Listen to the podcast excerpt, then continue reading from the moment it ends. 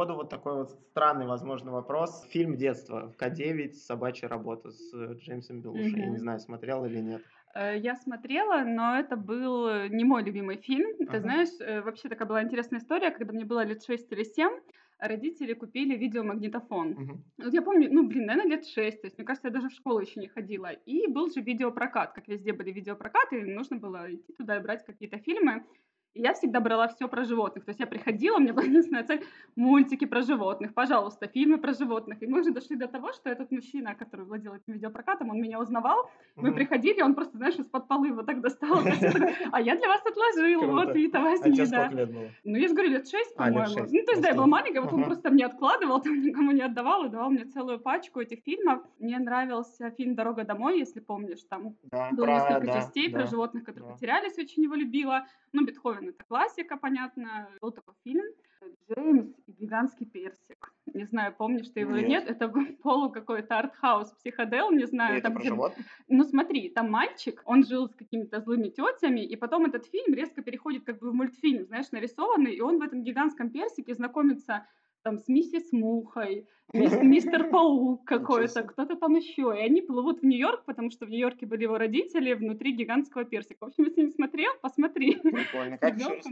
По-моему, Джеймс и гигантский персик. Ну, это такой, типа, старенький фильм. Старенький, да, и 90-е вот я еще маленькая была, да, я его смотрела, я 89 года рождения, поэтому, да, где-то 90 какой-то там год. Прикольно. Не, вот такое кино не смотрел. Кстати, по поводу видеопрокатов. Ну, вообще кино люблю разное. Ну, сейчас в большей степени сериалы, потому что кино, по-моему, умирает. Да, и когда появился видеопрокат, можно было брать две кассеты. У нас так, по Ну, крайней может мере. быть, я же плохо Да, помню. я за выходные, мне кажется, ходил просто нон-стопом, когда были, ну, просто, не знаю, не гулял, а просто, просто все подряд смотрел. Я не знаю, все, просто берешь, Слушай, ну это же было классно, смотришь. потому что раньше ты только смотришь программу телепередачи. Если ты в 5 Ну часов да. вечера не успел посмотреть да, фильм, то все, ну до да. свидания. Не, ну, кстати, я вспомнила, мне все-таки побольше кассет давали, чем два. Может быть, Ну, я брала своим обаянием этого дядечку. ну, он тебе, видишь, откладывал, мне никто ничего Да, не да, откладывал. Окей, а по поводу К9, а там сцены есть. Ну, если ты помнишь, основная завязка, что человек с собакой, у них разные характеры, мгм. Да, и они долго там притираются друг к другу, и в какой-то момент э, кто-то главному герою Джеймса Белуши сказал, что если тебя пес не слушается, сядь на него сверху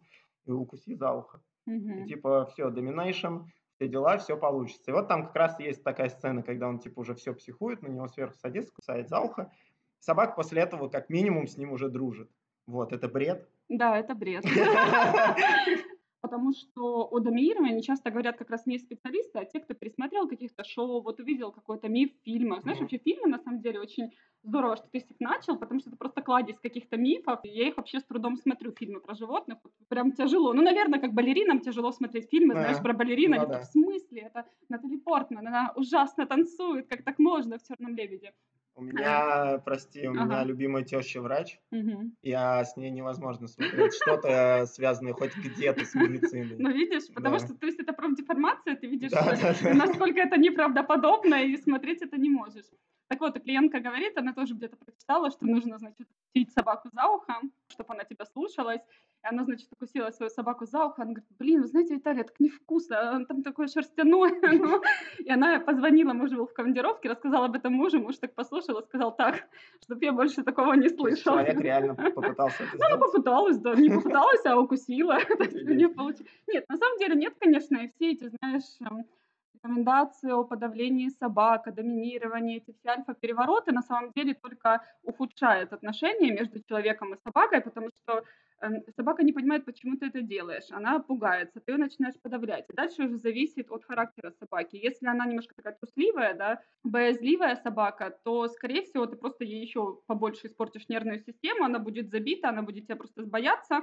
Если собака более смелая, взрослая, то там может быть конфликт, агрессия. Ну, то есть это никогда ни к чему хорошему не приводит. Э, Межвидового доминирования не существует, это не доказано. То есть собака не пытается доминировать над человеком или над кошкой. Кошка не пытается доминировать над хомяком. То есть хомяка она просто съест, это ее еда вообще. То есть там никаких иерархических отношений вообще не устанавливается. И об этом важно помнить. Если вы хотите разобраться там, в доминировании, есть такая прекрасная лекция, что могу порекомендовать.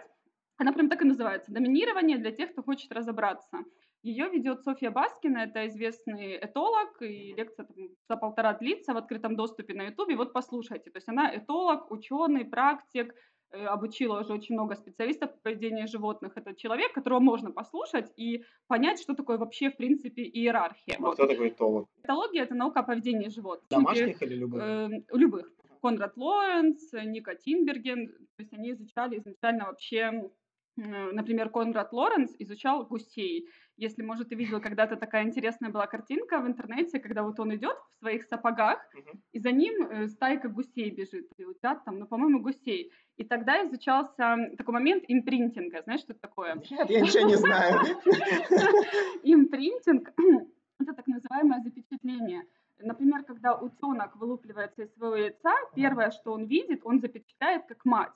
Так вот, его там утята или гусят, ну, простите, то есть не помню, кто там именно у него в этот момент был, они когда вылупились, увидели его сапоги. И они запечатлились на них, и они сразу а, следуют за тем, на кого они запечатлелись и зачем это происходит. То есть, например, там у тех же волков или у собак так быстро запечатление не происходит потому что они, по сути, животные, на которых может кто-то охотиться, и мне, когда тут сидя, сидеть, долго понимать, куда им идти, куда не идти, они прям сразу видят маму, да, когда вылупливается, они понимают, что чтобы жить, надо бежать за мамой. Почему они, знаешь, как выражение, гуськом, да, идут вот друг за дружкой. Вот такое происходит у птиц. Он этот момент изучал, и они ходили за его сапогами резиновыми, они вместе плавали в пруду, там тоже есть фотографии, плавает Конрад Лоренц, вокруг него всякие гусята, и они, значит, он выходит с воды, они выходят за ним. Ну, такая интересная наука. Прикольно. А ты знаешь еще? Давай. Что, э, что такое танец пчел? Нет, я ничего не знаю, что ты можешь просто все подряд рассказывать, я буду с открытым ртом сидеть. Пчела вылетает из улья. Mm-hmm. И она, например, находит место, в котором есть много цветов, много пыльцы, и в котором можно пойти, значит, эту пыльцу забрать. Она возвращается в улей, становится, вокруг нее становятся другие пчелы, и она начинает там крутиться, как-то поворачиваться. Они на нее смотрят. За это получили Нобелевскую премию, чтобы ты понимал. Это не пчелы, не пчелы пока. Мы посмотрим, как будет дальше. Так вот, пчела прилетает в улей, начинает крутиться. Другие пчелы на нее смотрят, и она таким образом, таким танцем пчел, так называемым, передает им данные, куда им лететь. То есть, куда им лететь относительно Солнца, на какое расстояние, относительно там того, вообще Солнце находится наверху, там в зените, либо оно находится где-то там уже на закате. суфлер в новостях. Да, и причем, знаешь, так интересно, они изучали, когда этот э, процесс, она до 11 факторов может передавать. То есть там, куда лететь, когда лететь, э, где там остановиться. Это удивительно. Интересно, что пчел еще в зависимости от страны проживания меняется диалект. То есть у одной пчелы там она два раза покрутилась, это будет, да, это будет значить одно, а у пчелы там из Германии это будет значить другое. Подожди, мы уже разогнались. В гостях у нас сегодня Виталия, зоопсихолог, э, как вы уже поняли, просто человек, который знает очень много, я бы сказал, дофига.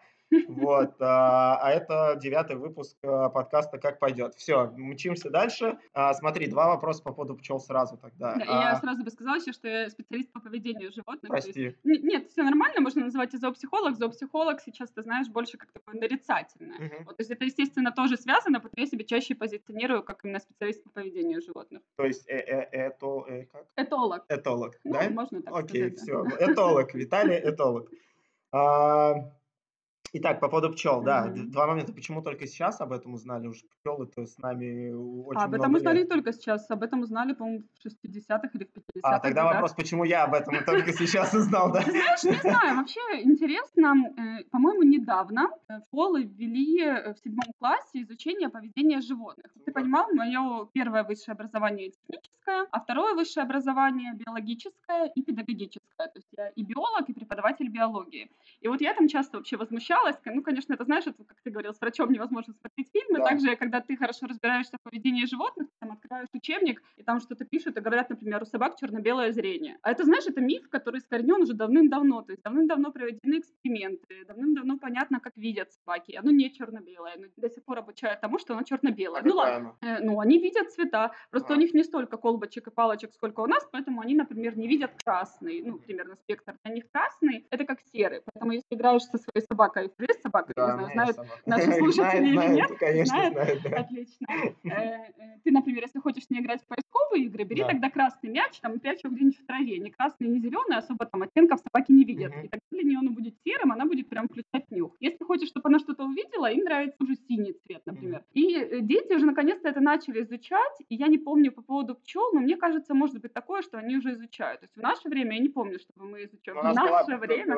биология. Ну, зоология была у нас в седьмом классе, Не но помню. я не помню раздела поведения животных. Не это было. вот ввели, по-моему, у нас в Украине, я с Украины, по-моему, с 2011 года. Ну, я рада. Я считаю, что это круто, потому что, знаешь, мы живем с животными рядом, у нас есть кошки, собаки, а на биологии о них вообще ничего не рассказывают. И мы как-то с коллегой проводили специальные лекции для деток, там они были 5-6 класс, в Украине тоже. Я рассказывала, как общаться с бездомными животными, как правильно обойти стаю, потому что вот ребенок идет там зимой в школу, да, с рюкзаком, и тут стая собак. И он пытается понять, как ему вообще с ней взаимодействовать, нужно ли топать ногами. Сразу нет, не нужно. Вот, как правильно обойти. Собак лучше обходить по дуге не идти фронтально. Знаешь, если ты Ага. идешь фронтально, это может восприниматься как угроза. Ну, ты сам можешь ставить, ты сидишь где-то, и к тебе фронтально идет очень быстро человек, уверенно, и ты так немножко напряжешься. Да? То же Согласен. самое у животных. Просто обходим по дуге, они понимают, что ты не хочешь им никакого вреда причинить, и спокойно себе гулять. Ну, Ну, в общем, это важный момент, конечно. Да, но меня папа научил проще. Знаю, Ну, ты расскажи, Да, и он просто сказал, говорит, если ты боишься, ты просто идешь и говоришь прям вслух собак, собака, давай с тобой дружить. И, все, и ты это говоришь и идешь. Ну, Знаешь, есть да, это, наверное, просто и такой ни, психологический ни одна собака меня еще не кусала. психологический прием, э, очень хороший, мне кажется, совет, потому что когда ты это говоришь, ты как бы сам себя успокаиваешь, Ну да. и ты не нервничаешь. Как собаки чувствуют страх, они ведь не только чувствуют вот по выбросу адреналина сильному, они могут увидеть его издалека, потому что человек начинает себя немножко неадекватно вести относительно других людей. Вот там лежит собака, да, отдыхает себе возле парка, никого не трогает. Ну, то есть возьмем собаку, которая изначально не защищает своих щенков, она не агрессивна, она просто отдыхает, и все мимо нее спокойно проходят. Ну, идут себе люди. Смотрят на небо. И тут идет человек, который боится. Что он делает? То есть он не идет спокойно, как все остальные люди. Он останавливается, смотрит, смотрит на нее, смотрит, делает два шага вперед, делает два шага назад, начинает отходить в бок. То есть и она уже на него напряженно тоже смотрит, потому что думает, что он не в себе и непонятно, чего от него ожидать. Ну, то есть действительно так работает. И она может, например, залаять, ну, то есть сказать гав, как бы предупреждая, ты не подходи. А у страха глаза велики, и она ему сказала гав, все, она меня сейчас съест, кричит, руками машет, э, ногами топчет, собака думает, что на нее нападают, и, в общем, получается конфликт. Поэтому метод, который посоветовал тебе папа, хорош вот как раз тем, что ты просто позволяешь себе Ну да. проходить мимо собак спокойно, и они не видят в тебе никакой угрозы. Соль вода, соль вода, не кусайся никогда. Это, конечно, на ос это действовало не так, но мне кажется, психо- психологически это успокаивало. По, по- профилю ты готова явно очень круто. Про имя. Имя очень классное, Мгм. когда узнала. Талия. Как, так, Спасибо. как так Да, получилось? красивое имя. Спасибо. Э, Так получилось вообще интересно на самом деле. Я родилась, значит, мама с папой меня родили, и они что-то не могли придумать, как меня назвать. Какой-то там был период, и ну, уже точно не буду врать, я не помню, мама рассказывала. И вот они ходили, думали там то Алина, то Олеся, как-то меня мама так хотела назвать. И пришла моя бабушка, папина мама, она такая с характером, ну, короче, сказала, что это такое? Ребенок растет уже там сколько-то дней, вы назвать не можете. В общем, пошла бабушка, взяла документы, назвала меня и как бы пришла вот с этим именем. Это же ближе к мужскому имени. Э, Знаешь, вообще у меня получилось интересно с моим э, с моим именем, это, знаешь, эксклюзив Ага, на давай. нашем канале. Э, Она меня назвала Вита, ну просто то есть Вита, А, и она так записала Вита. При этом, э, как бы, вся моя семья, называя как бы полным именем, называли Виталия. То есть, как бы это подразумевалось, но в документах всегда писалось только Вита. То есть мне- официальное имя Да, э, четыре буквы. это было так. А, И меня это очень раздражало, потому что я такая, ну в смысле, что-то э, такое Вита Олеговна, знаешь, Ага. то есть и особенно, что опять же, то есть откуда было имя Виталия, потому что все мне его всегда говорили. Мгм. Потом, когда я получала паспорт, мы как раз пошли и сделали так, чтобы в паспорте уже было Виталия. Знаешь, когда мы познакомились с мужем, с моим уже нынешним, тогда будущим, я ему говорю, ты знаешь, да, это имя меняла. Я такая, говорю, я ну, Максим. смысле, да, да.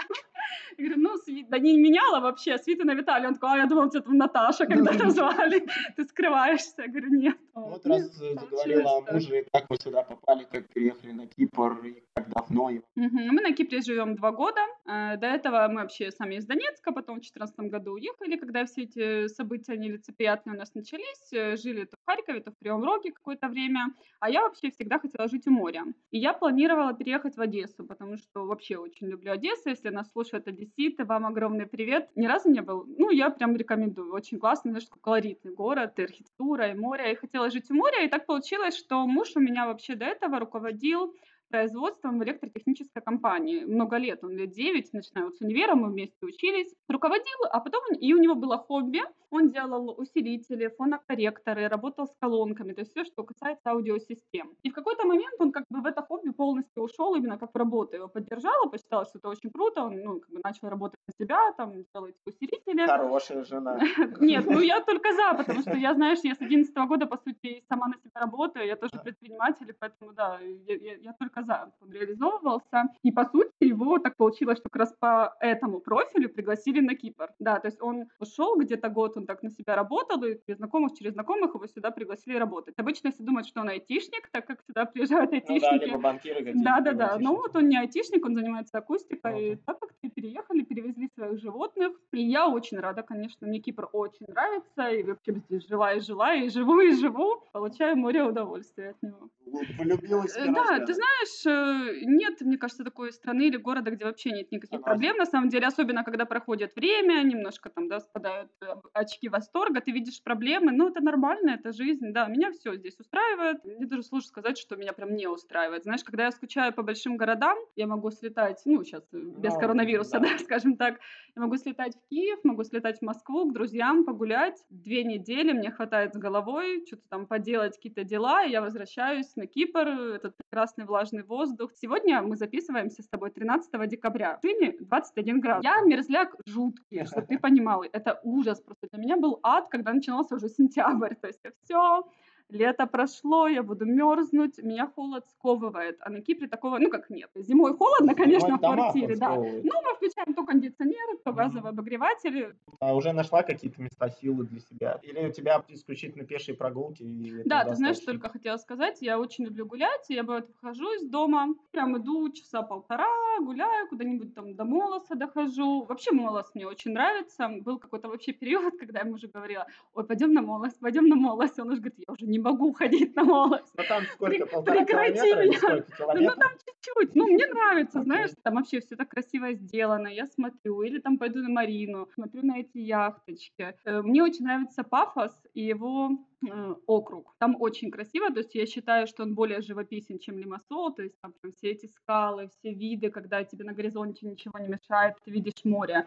Но жить в Пафосе я бы не хотела, просто потому что в основном, ну, как бы, во-первых, и муж здесь работает в Лимассоле, и вся тусовка русскоязычная, ее больше в Лимассоле. Ну, вот. Да. Ну, в общем, я люблю Лимассол, а Кипр, да, вообще люблю, в принципе, знаешь. Вот я, наверное, не могу выделить какое-то одно место, потому что мне все нравится. Мне очень нравятся горы. Мне нравится, что у нас здесь мы можем менять локации. То есть ты хочешь пойти к морю, пожалуйста. Ты хочешь в лес, пожалуйста. Ты хочешь в горы, вот там же, где лес. Ты хочешь посмотреть на снег, не знаю зачем.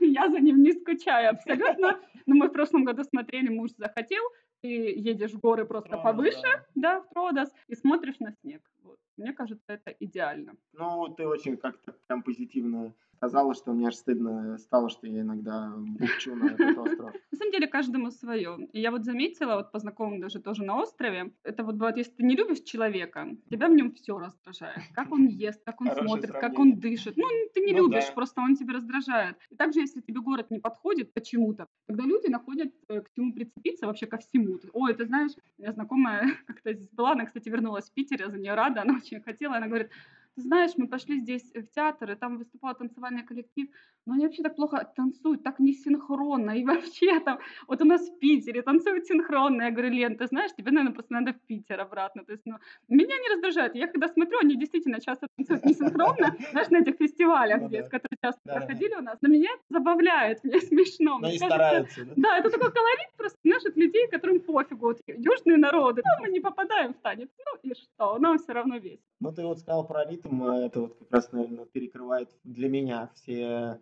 какие-то плохие стороны острова, вот, потому что я здесь стал точно спокойней. Угу. Ну, не знаю, прям хорошо. Согласна. Знаешь, я когда приехала сюда, ну, прилетели мы с Украины же, когда прям переехали, потому что я э, какой-то период, когда муж здесь уже жил, Я несколько месяцев делала документы животным, чтобы их перевести. Там же целая процедура, на самом Да. деле, там и привесить бешенство, и, значит, сделать анализы. Я когда сюда приехала, я просто, по-моему, первые два месяца просто гуляла и кайфовала. То есть я ничего особо не делала. Мы выходили с собаками, еще живем в классном месте, в Гермосое, в деревне. То есть у нас там тоже горы, река. Я ходила, такая тишина, птички поют. Мы переехали в феврале, мы летели с Киева, там, где по колено снега, и я прилетаю сюда, а у меня здесь по колено трава, в буквальном смысле, а некоторые почти по плечи. Ну, знаешь. Как э, ну, Да, зимой да. здесь трава растет. И это просто был такой кайф, и такая тишина, и люди доброжелательные. И все здороваются. Да, какой-то мужик мне дал пакет апельсин, просто так. Я такая, Ты нагу- говоришь, «Сейчас нагу- забирайте мое сердце, да, я навеки ваше.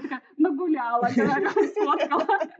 Ты сказал про животных, сколько у тебя животных? Э, Сиперс кот, оба А. мальчики. Что за породы? Э, Никакие породы, э, значит, пес у нас вообще дворняжка, мы его подобрали, когда у нас та еще моя первая собака была, она была метис лабрадор. Мне вообще все животные на самом деле как-то с улицы. Она была метис лабрадор, он к нам прибился, нашел, как пробираться в наш дом, мы тогда жили в частном доме, через дырку там, через каких-то соседей, и, в общем, он, значит, прибежал в наш дом, один раз прибежал, второй раз этот, который сейчас с нами живет, Тигрикова зовут. Тигрик? Да, и мне было его уже жалко, потому что была зима, он сидит, дрожит там на какой-то плитке у нас там в предбаннике. Ну, мы сначала ему просто, знаешь, как это бывает, постелили просто там одеялко, но потом забрали, конечно. И был э, такой интересный, кстати, случай, это, конечно, был ужас. Два часа ночи, зима. Я, значит, в этом доме в нашем сплю, муж спит. И я слышу ну, лай собак, вот они лай, и прям так громко, прям мне за окном. Я выхожу во двор и смотрю, что мой тигрик, а он же в стае раньше жил, ну, он там бегал, он когда еще не определился, знаешь, с Да-да. нами он живет или нет. И он привел своих друзей в наш двор. Я выхожу, причем я вышла, знаешь, на моменте, когда некоторые еще заползали в наш двор через соседей. Я просто стою, значит, в какой-то в пижаме зимой. Он на меня смотрит такой довольный, виляет хвостиком. Привет, это мои друзья. Я на них, они на меня лают еще, что ты понял, в моем доме. Ну, в общем, там с горем пополам я их как-то выгнала. А сколько он привел? А, Ну, ты знаешь, наверное, собак шесть, и четыре из них были достаточно прям крупные такие. То есть они прям залезли, один, один щенок. не против. Да-да-да, причем, он, знаешь, я вышла, я говорю, и он такой довольный, показывает мне, смотри, это мои друзья, а они на меня гавкают, типа, что ты вышла, ты кто такая вообще? Мой кот Цветочек его зовут, он к нам попал вместе со съемным домом. Мы пришли снимать дом, и хозяйка, я смотрю, на заборе сидит такой котик красивый, а у него мама перс шиншила, а папа неизвестно кто, в общем, потому что мама гуляла на улице, и она говорит, вы его кормите, ну, как бы не оставляйте. Я говорю, а чего вы его не заберете, ну, хозяйка, которая сидит дома. Она говорит, да, он типа за нами не пойдет. Ну, как то так кормили, вот он у нас остался. Обалденный кот, у меня очень его люблю. У нас с ним даже марафон по дрессировке котов у меня есть, и мы как раз записывали с ним. То есть он дрессированный у меня, умный, воспитанный, в общем. Круто. То есть по- получается, что ты никого не выбирала. Тебя выбрали. Ну, как-то так. Ну, ты знаешь, э, первую собаку я ее подобрала, я тогда в приюте была волонтером, и потом ветфельдшером я еще была в приюте. Я ее подобрала на остановке на День защиты животных 4 октября, позвонила директору приюта Вите, говорю, Вита, у меня для тебя подарок директору приюта, где 400 собак. Она такая, какой? Я говорю, собака. Она говорит, ну вези. И я просто ее взяла, знаешь, на руки, а ей было где-то полгода. Мы сели с ней в трамвай и поехали. Она вообще абсолютно спокойно со мной доехала до этого приюта. Ну, у нас просто с ней, знаешь, случилась любовь. Я приходила в приют, она меня всегда ждала. И потом, я тогда еще с родителями жила, мне было 18-19, вот так где-то. Я их уговаривала взять, они такие, ой, Вита, ну, они там, ну, просто знаешь, потому что собака, это тоже там дополнительная ответственность, там, материальный затрат. И они что-то там думали-думали, потом предложили щенка, я говорю, мне никакой щенок не нужен, у меня вот уже есть Боня моя. И в итоге я говорю, короче, родители, все, я, значит, снимаю квартиру, а у меня там были какие-то копейки, которые мне платили в приюте как фельдшеру. И была подруга, которая сдавала квартиру за копейки. Я говорю, все, я, короче, снимаю Ане квартиру, забираю собаку, еще думаю, надо жить, потому что вся зарплата, ну, типа зарплата в кавычках, я училась в универе, тогда я подрабатывала, ушла бы, по сути, на эту квартиру и на эту собаку. Ну, и потом, через пару дней, мама говорит, ладно, привози свою Да. собаку, да.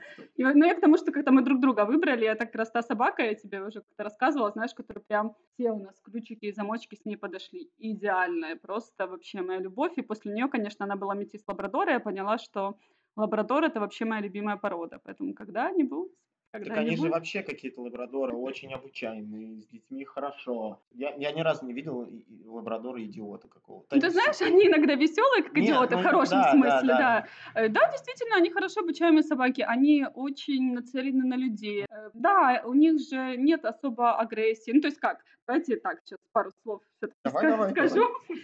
Э, знаешь, иногда бывает такой вопрос от людей, какую породу взять, чтобы точно не обидела ребенка или еще кого-то достать можно любую породу. То есть просто у некоторых порог вот этой терпимости, он или ниже, или выше.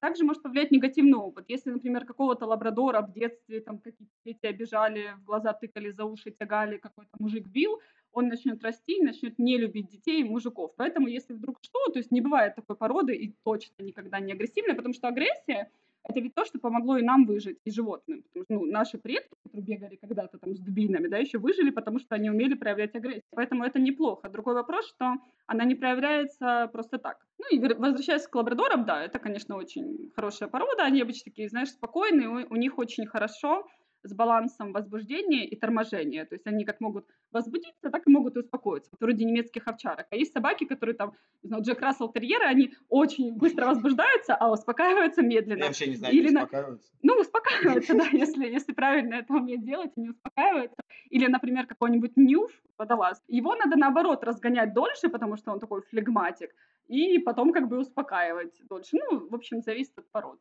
Ясно. Слушай, а чтобы у нас подкаст не выглядел слишком расистски, надо, наверное, о кошках поговорить.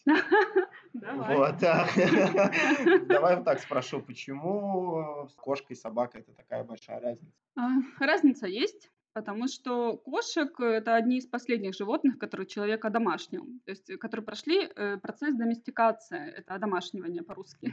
Спасибо. Э, что важно понимать, что если мы взяли животное домой, это не значит, что оно еще домашнее. Например, какая-то игуана, она не одомашнена. А домашнивание – это очень большой процесс, на который нужны тысячи лет. Ну, и, или иногда делают, знаешь, такое более быстрое домашнее. Если ты слышал, в Сибири была ферма, может быть, есть до сих пор, вообще, которая выращивала лис э, для шуб. Но там еще были ученые, которые пришли туда и решили по признаку меньшей агрессивности отбирать лис.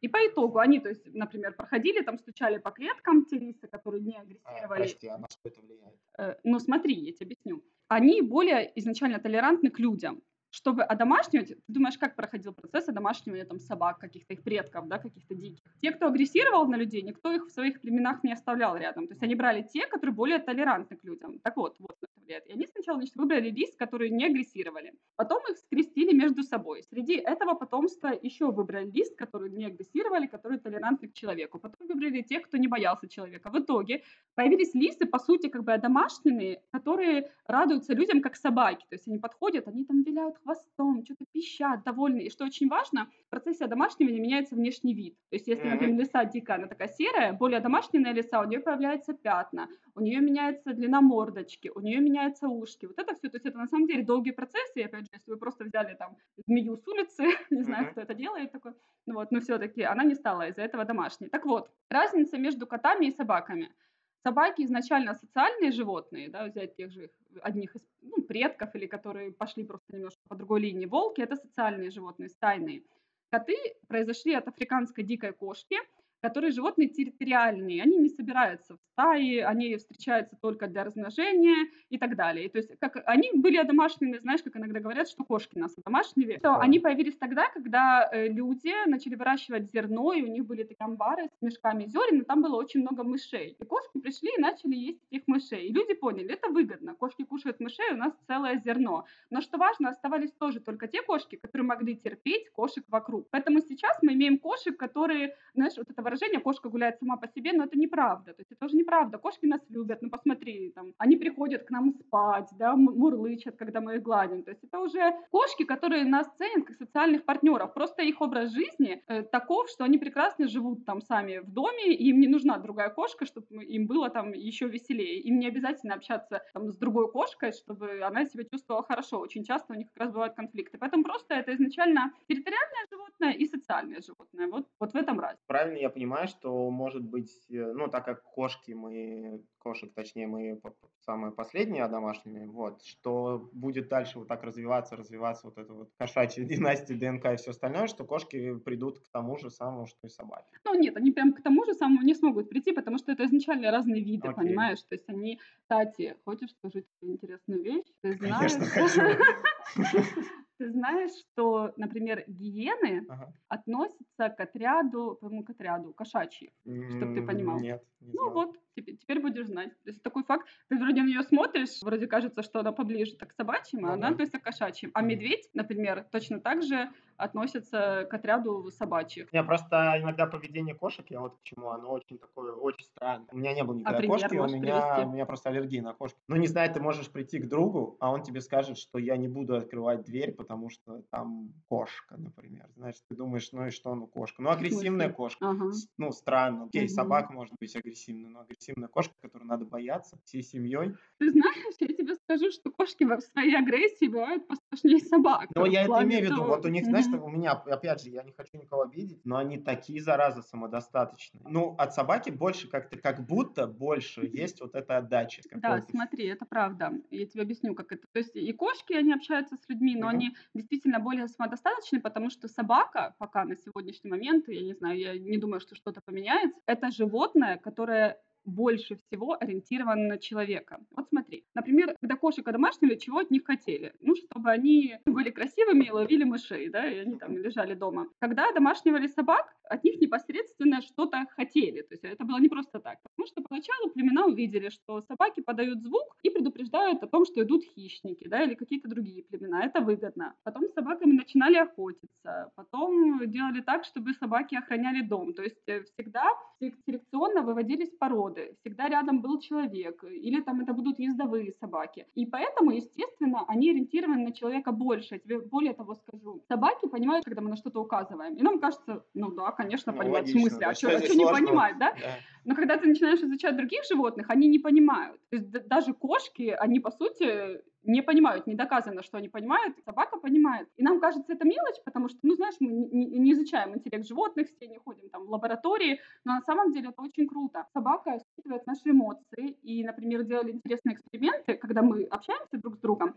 мы часто смотрим на левую сторону лица и считываем по ней эмоции. Ну, так происходит. И вот собак садили, значит, в студии, показывали на проекторе фотографии людей, какие-то портреты, и они смотрели влево, то есть отслеживали взгляд. Они точно так же считывают наши эмоции, как мы считываем эмоции друг друга. И поэтому собаки, конечно, понимают нас лучше, чем любые другие животные мы когда с тобой первый раз познакомились, немного пообщались, ты сказала, что животные в принципе не могут, я про домашних животных, mm-hmm. и, понятное дело, мы говорим только о кошках и собаках, вряд ли рыб, но подобное тоже способен. Ты сказал, что животные никогда не сделают ничего на зло. Вот, а как же, окей, рассмотрим два примера. Как же видосы о кошках, в котором говорят, не, не сбрасывай, например, эту вазу, а она лапой там чем больше на нее давит, типа mm-hmm. на кошку, не надо, она ее двигает, эту вазу, не надо, она смотрит и двигает. То есть она сознательно такое ощущение, что понимает, что ей запрещают или на нее что-то там какое-то воздействие влияет, но она не останавливается, а продолжает это делать до тех пор, пока эта ваза не шлепнет. Собаки. А, вот пример одного моего друга, если я правильно сейчас все вспомню. Там был конфликт какой-то. Mm-hmm. Все закончилось тем, что было нассано четко на подушку хозяина, собственно, этого бигля. Не, не где-то рядом, ничего, а прям вот, прям вот туда, где он спит. Mm-hmm. Это как рассматривать? Давай по первому. Она, конечно же, не, не понимает, что и что-то там запрещают. Mm-hmm. Когда человек включил телефончик, и зап... он же намеренно это делает. Ну, ну конечно. Ты, да, ты понимаешь, да, что никакие эмо... эмоции не выдают, что он ее ругает. Ну, там не говорит для вида, конечно, нельзя. Она сбрасывает. И она сбрасывает почему? Потому что она играет. И кошка не может понять, что то, что она сбрасывает вазу или что-то там, это вообще как-то обижает человека или делает на зло ему. Нет у них, э, то есть они не настолько умны, чтобы такие сложные э, связи у себя в голове образовать. То есть, ну, ну, как бы сбросила и сбросила. Прости, а кошке да. можно вообще, в принципе, что-то запретить делать? А, в принципе, можно, но мы всегда должны, знаешь, когда мы что-то хотим изменить в поведении или что-то запретить, мы должны понять мотивацию животного. Например, нельзя запретить собаке подбирать на улице, если вдруг он не доедает дома, или если ему не хватает каких-то минералов, каких-то бифидобактерий, понимаешь, ты можешь запрещать сколько угодно, но он все равно будет пытаться съесть. Нельзя собаке или коту там запретить, например, нельзя царапать диван, если ты ему не дал когтеточку, потому что им, или когтеточку, которая ему подошла, то есть у тебя какая-то она стоит, которая вообще непригодна для этого кота, ты об этом не знаешь, он идет, точит э, диван, вот, поэтому очень важно понимать сначала мотивацию животного, и тогда уже показывать ему альтернативу, то есть мне не нравится, что ты удовлетворяешь свою мотивацию таким образом, это некомфортно, это портит, там, не знаю, мою мебель, вот, пожалуйста, тебе альтернатива, и начинаем приучать, как бы э, вырабатывать в животном новые нейронные пути, знаешь, чтобы, когда я захотела поточить когти, я пошла вот туда, а не пошла точить диван. Mm. Вот поэтому так можно. Поэтому с кошками, которые там сбрасывают, это абсолютно не на зло, они просто сбрасывают. Им весело, а человек это снимает, вот, и ему кажется, что может быть на зло, а кошка не понимает, что это на зло, а ей, например, скучно. И мы спросим у этого человека, как часто ты играешь со своей кошкой? Он скажет, никак не играю, знаешь, там, или, ну, раз в неделю удочкой помашу, там, или у нее есть игрушки, мячики, но кошки, они неинтересны. То есть он не удовлетворяет ее игровую мотивацию, и она развлекается как может. А по поводу того, что ты рассказал о Бигле, который написан на подушку, здесь э, я могу провести параллель и с кошками тоже. Мы с тобой на встрече обсуждали. Это прям такая боль, когда говорят, кошка мстит, поэтому она писает. На самом деле, естественно, ни коты, ни собаки не мстят. Опять же, чтобы э, мстить, это нужно, чтобы тебя обидели. Ты подумал, задумал какой-то план, сказал, М, наверное, я ему отомщу. Итак, а что ему не нравится? Тоже ему больше не понравится. Хм, его новые кроссовки. Наверное, я туда носу. И потом я буду смотреть из-за угла, как он нашел. Ну, понимаешь, то есть это, ну, опять же, слишком сложно для животных, во-первых. А во-вторых, животные, в принципе, даже в своей коммуникации не используют мочу как проявление какой-то агрессии, понимаешь? То есть они могут лаять, могут рычать, они могут царапаться, могут шипеть, ну, если там собаки, кошки, да, но они не писают. Э, всегда моча используется в качестве еще коммуникации, знаешь, например, обменяться запахами, чтобы понять, что вот, например, я мальчик, да, а я девочка, я понюхал твою метку, я готов к размножению, я не готов к размножению. Или там, это моя территория, например, там, вот подошел, где-то что-то пометил там на улице, все, это его территория. То есть для коммуникации, но ни в коем случае не для агрессии. Почему? Возможно, Бигль написал именно на его подушку. Конфликт э, привел к тому, что она, например, стрессанула. Залезла на эту подушку. Если ты вдруг не знаешь, собаки, им нравится наш запах, и особенно, когда они тревожные, они хотят быть возле наших вещей. На подушке вообще же очень много наших запахов. И она могла лечь на эту подушку. И там два варианта. Либо первое, которое тоже очень часто бывает, это, в принципе, могло из-за стресса или не из-за стресса, может возникнуть цистит. То есть обычно из-за стресса страдает мочеполовая система и ЖКТ. То есть возникает или гастрит, или, и у нее, или это могло просто совпасть, вот, совпасть. У нее был цистит, она спала на подушке и сходила, случайно под себя написала. Либо она подходит на эту подушку, эта конфликтная ситуация еще не закончена, она чувствует запах хозяина, она стрессует, и она на ней писит. Ну, то есть, ну, никак не в попытке передать хозяину, что, хм, смотри-ка, я тебе тут нассала на подушку, понимаешь? Ну, теперь понимаю, но, то есть, по сути, получается, что мы сами люди себе придумываем да, да, да. Ты, ты знаешь, и, в принципе, ладно бы придумаем, мы же много чего в жизни себе придумаем, да. какие-то мифы. Очень не люблю эти истории, потому что это негативно влияет на животных, mm-hmm. на, на отношения между животными. Потому что, когда ты думаешь, что твоя любимая кошка или твоя любимая собака, любишь, кормишь, гуляешь, она тебе что-то делает на зло, нам же становится обидно, понимаешь, да, человек такой, ну, в смысле? И вообще это тяжело, если мы берем нечистоплотность, тяжело, когда кошка постоянно писает на твою кровать. Ужасный запах, тебе приходится постоянно все стирать. То есть я понимаю людей, но опять же, они не решают проблему, они из-за того, что так трактуют, а, ой, она мне отомстила, ой, она мне, она писала и смотрела мне прямо в глаза, знаешь, что такое? Она, ну, это же точно мстит, а на самом деле кошка писала, смотрела прямо в глаза, потому что она хочет обратить на себя внимание, и еще знаешь почему? Когда животным больно и плохо, они часто хотят быть рядом с хозяином. И поэтому, если ваша кошка, у нее там, она писает, и ей больно, она подходит к вам и писает рядом с вами, понимаешь, mm-hmm. чтобы как бы ей немножко было спокойнее. Старые животные так часто делают. И поэтому человек вместо того, чтобы решить проблему, он на нее обижается, значит, рассказывает там своим друзьям, как собака или кошка мстит, и все это усугубляется, усугубляется, и в итоге животные или отдают, или там выбрасывают, ну, в общем, все что угодно может произойти. Поэтому эти мифы не люблю. Окей, okay, а вернемся опять же к этому Биглю. Это uh-huh. ее зовут Фиджи. Uh-huh. Это ну, потрясающая собака, и правда, и там отношения к ней очень хорошие, то есть ее там любят и все. Но мы ее знаем, ну так как мы дружим семьями, а, мы ее знаем как монстр в хорошем смысле. Uh-huh. То есть это. Это характеризуется? Да, да, да. Это характеризуется тем, что это неугомонная собака, uh-huh. и там истории доходили до того, что она может съесть сколько угодно и чего угодно, и у нее в принципе иногда цель просто есть ее кормят, ей занимаются, у нее, ее выгуливают каждый день.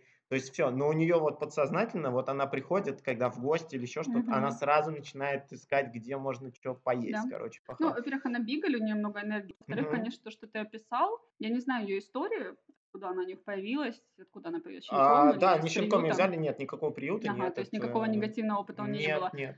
Возможно, это, знаешь, какое-то как, эм, ну вот у людей есть там компульсивное, да, переедание. Вот Что-то похожее может быть у животных, если есть э, какая-то или тревога, знаешь. Потому что у бигли, в принципе, знаешь, у лабрадоров такое бывает, что на самом деле это даже как-то было изучено, я сейчас точно не скажу, что было за исследование, что у них там немножко проблемы э, с генами и с чем-то там в мозге, что дает нам чувство насыщения. Вот. И у А. лабрадора бывает с этим проблемки. То есть поэтому вот лабрадоры одни из тех, кто убирает, постоянно ест. У бигли такого момента нет. Поэтому, конечно, то ли она ищет так себе развлечения, знаешь, потому что даже если ее выгуливают, прекрасно, что и занимаются, там, кормят, э, выгуливают, может быть, ей не хватает интеллектуальной нагрузки, знаешь, а для собаки поиск, даже еды, ну, а что еще искать? Еду, Мгм. понятное дело, это тоже интеллектуальная нагрузка, возможно, она так себя нагружает, и поэтому пусть твои друзья попробуют нагрузить ее тем же, теми же поисковыми играми, например, или купят какие-то brain games, которые продаются в зоомагазинах, где ей нужно будет решать головоломки и добывать еду. Я думаю, собака будет очень благодарна им за это.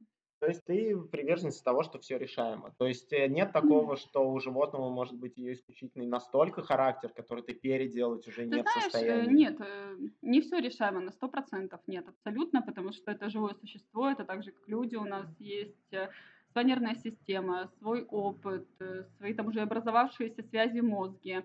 И, например, если собака тревожна, может быть такое, что она будет тревожна всю жизнь, потому что у нее такая нервная система, и мы можем только периодически давать ей витаминки там группы В для укрепления нервной системы, мы можем так организовать э, наш день, чтобы она чувствовала себя немножко спокойнее. Вот. То есть, ну, это просто вопрос, знаешь, не в характере. Когда ты задаешь вопрос характера, это будто бы, знаешь, ну, потому что он просто такая вредная, ну, просто характер, не переделай там. Нет, это скорее, ну, как бы характер, в кавычках, который обусловлен генами ее нервной системой, понимаешь? То есть мы не можем из бигля сделать ханикорса с другой нервной системой. Если это просто какая-то проблема, опять же, знаешь, которую мы не понимаем, почему собака так, почему собака грызет диван, да, например, ну, и ту игрушку, и эту дали. Она, например, грызет от тревоги. Тогда нам нужно работать с тревогой. Либо купить ей диван, который она будет Ну, это же не решает, понимаешь, Нет, не решает. тоже проблема. Дать, в общем, чем удовлетворить эту мотивацию, что погрызть еще. А миф то, что животные похожи на своих хозяев. Это подстраиваются уже животные под них. Ну, вот когда, знаешь, правда, прям идут вот и по характеру, и внешне, прям один в один как будто. Мгм. Ну, ты знаешь, мы же тоже хоть как-то ну, выбираем животных. Вот, например, до начала записи ты мне рассказывал Ну да. прекрасную историю, как вы выбрали свою собаку, да, что что-то же у вас ёкнуло. Э, Во-первых, мы выбираем и относительно своего характера.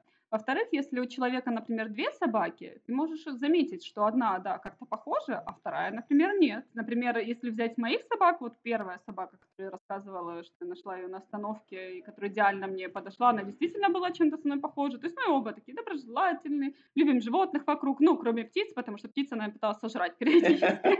Я их постоянно спасала, потому что не, хотела видеть, в общем, наблюдать за этим зрелищем. Вот. Ну, в принципе, были похожи мы с ней, вот именно по характеру. Пес, э, мы с ним, я не скажу, что сильно как-то, знаешь, похожи. Ну, вот, вот как бы такой пес на меня сильно не похож, но ничего, вместе живем, общий язык находим. Поэтому не в 100% случаев. Знаешь, Мгм. если человек выбрал породу осознанно, то, конечно, что-то может быть схожее. Ну, согласен, да. Да, согласен. если там как-то вы нашли собаку, то не факт, что она на 100% на вас будет похожа.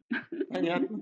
Ты была на телевидении и в России, и здесь. Опять же, вернемся теперь в другую сторону твоей карьеры. Ты давно этим занимаешься. Ты, я так понимаю, ты еще занималась до переезда этим всем. Да, с а, 13 года. И вот мы занимаюсь. представляем, ты счастливая и довольная, влюбленная в Кипр, попадаешь сюда, и ничего у тебя по профессии не поменялось. Я имею в виду, тебе как люди обращались, так и обращаются, просто ты теперь работаешь на удаленке. Ну, твоя жизнь именно по профессии кардинально никак не Ты поменялась. знаешь, э, ведь я, кроме того, что консультирую людей, я, кстати, сейчас по удаленке мало консультирую, всегда легче работать вживую, естественно, с животным, потому что ты его видишь, ты видишь хозяина, вот, поэтому я сейчас как-то больше даю предпочтение живому общению. Э, Ведь помимо того, что я просто консультирую, я провожу лекции о поведении животных, и я с 2013 года, да, или даже раньше, в общем, не помню, я начала организовывать конференции. Тогда они не касались животных, мы там, знаешь, делали конференции, тогда был бум просто на конференции вот, в, в инфобизнесе, и мы делали разные. Для, просто для женщин, какие-то женские конференции,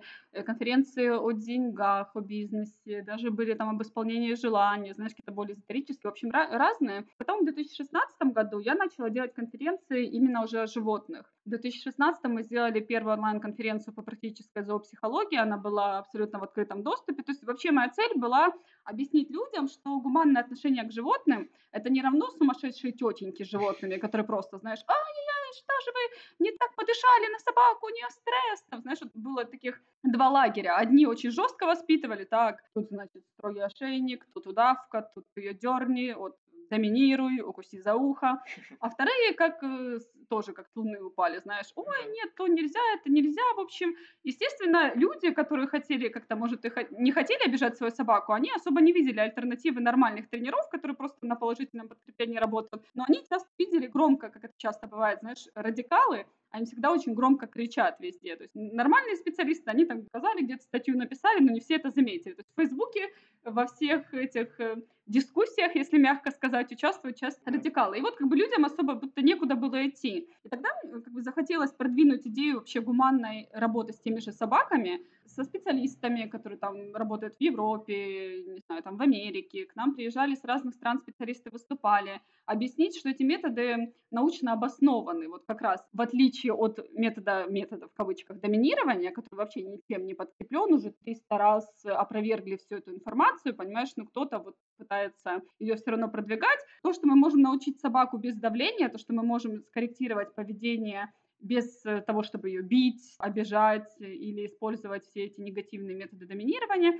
это возможно. Я хотела как бы донести, да, как это сделать. И мы организовали первую конференцию в 2016 году в онлайне, потом в 17-18 мы сделали в Москве, ну вот 19-20 я делаю тоже ее в онлайне. То есть моя еще параллельная деятельность – это организация образовательных мероприятий. И так как она тоже сейчас в онлайне, да, у меня тоже ничего относительно моей профессии не изменилось. Здорово. Но раз мы эту тему затронули, то расскажи про все свои проекты. Сейчас каким ты занимаешься. Весь твой проект это, ну, это ты и твой Инстаграм, и конференции, и плюс ты если к тебе можно обратиться с какой-то проблемой, не ко всем, понятное дело, а кому-то можешь прям приехать и показать, как, как собственно, надо. Да, да, я тут в основном на Кипре, знаешь, ну, вот когда знакомые рекомендуют знакомым, вот в основном сейчас так как-то здесь я консультирую. Э, да, мой проект это я, мой Инстаграм, Фейсбук, э, на Ютубе у меня есть проект, кстати.